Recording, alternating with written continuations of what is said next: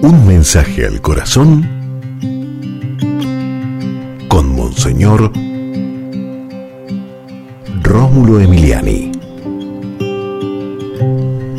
Ser rencorosos nos destruye internamente. No perdonar nos hace personas viles y muchas veces capaces de hacer daño. Padre en Cristo Jesús te pedimos que aprendamos a perdonar como tú nos perdonas, que seamos con los demás comprensivos y que perdonando nos liberemos de todo odio, de todo rencor. Sí, Padre, en Cristo Jesús te suplicamos que perdonemos setenta veces siete, Señor, para que nuestra vida sea una vida que podamos experimentarla en paz, en serenidad y no amargarnos la vida siendo rencorosos.